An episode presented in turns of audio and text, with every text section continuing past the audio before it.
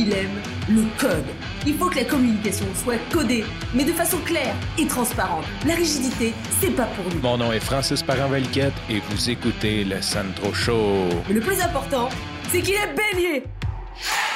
Ma mère utilisait une expression, elle disait souvent quand tu vois ta photo sur une peine de lait, c'est qu'il est temps que tu rentres à la maison. Puis elle, elle l'utilisait dans un contexte de party, dans le sens comme on l'a échappé, on a dérapé, je pense qu'il est temps que ça finisse, ou euh, en en parlant posteriori, de dire comme OK, on l'a vraiment échappé du style comme on est rentré à 7 heures le matin, ou des fois quelqu'un qui donnait pas de nouvelles depuis longtemps. Tu sais, une amie qui avait pas appelé depuis longtemps, puis qu'elle l'appelait, puis ma mère allait dire quand tu vois ta photo sur une peine de lait, c'est qu'il est temps que tu rentres à la maison. Et ça m'a toujours un petit peu fait rire, cette histoire-là, mais je n'avais jamais vu de photo sur une peine de lait euh, pour la simple et bonne raison que c'était une pratique très courante aux États-Unis dans les années 80.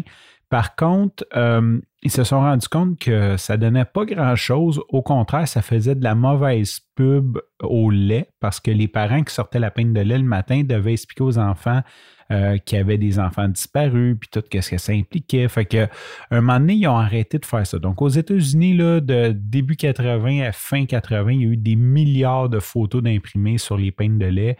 Euh, c'était une très bonne façon de communiquer l'information, euh, puis de peut-être avoir une chance de retrouver les enfants. Il faut dire, tu sais, à l'époque, il y avait les nouvelles à la télé, il y avait le journal, tu sais, comme c'est quand même difficile de passer de l'information euh, versus aujourd'hui avec tous les réseaux sociaux, les photos, les cellulaires. c'est très rapide d'avoir une photo de l'enfant. Quand il y a une alerte en beurre, euh, généralement, dans les minutes qui suivent, on peut tout de suite voir la photo sur Internet. Tout le monde est capable d'avoir accès à cette information-là rapidement.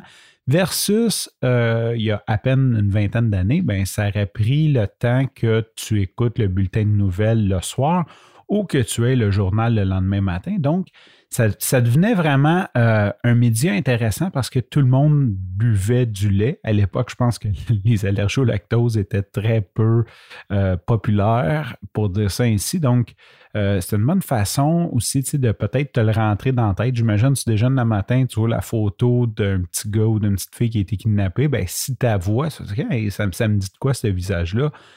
une longue exposition à cette photo-là. Donc, c'est de là que vient l'expression de ma mère. Mais pourquoi j'ai décidé de te parler de ça aujourd'hui? Hier, je t'ai parlé que j'écoute la série L'ombre du doute. Et le petit Sébastien Métivier est le seul cas au Québec qui a eu sa photo d'afficher sur les peines de lait, euh, qui n'a toujours pas été retrouvé. Sébastien Métivier, on va voir à la fin de la saison de l'ombre du doute si on a retrouvé Sébastien ou si on a retrouvé le meurtrier.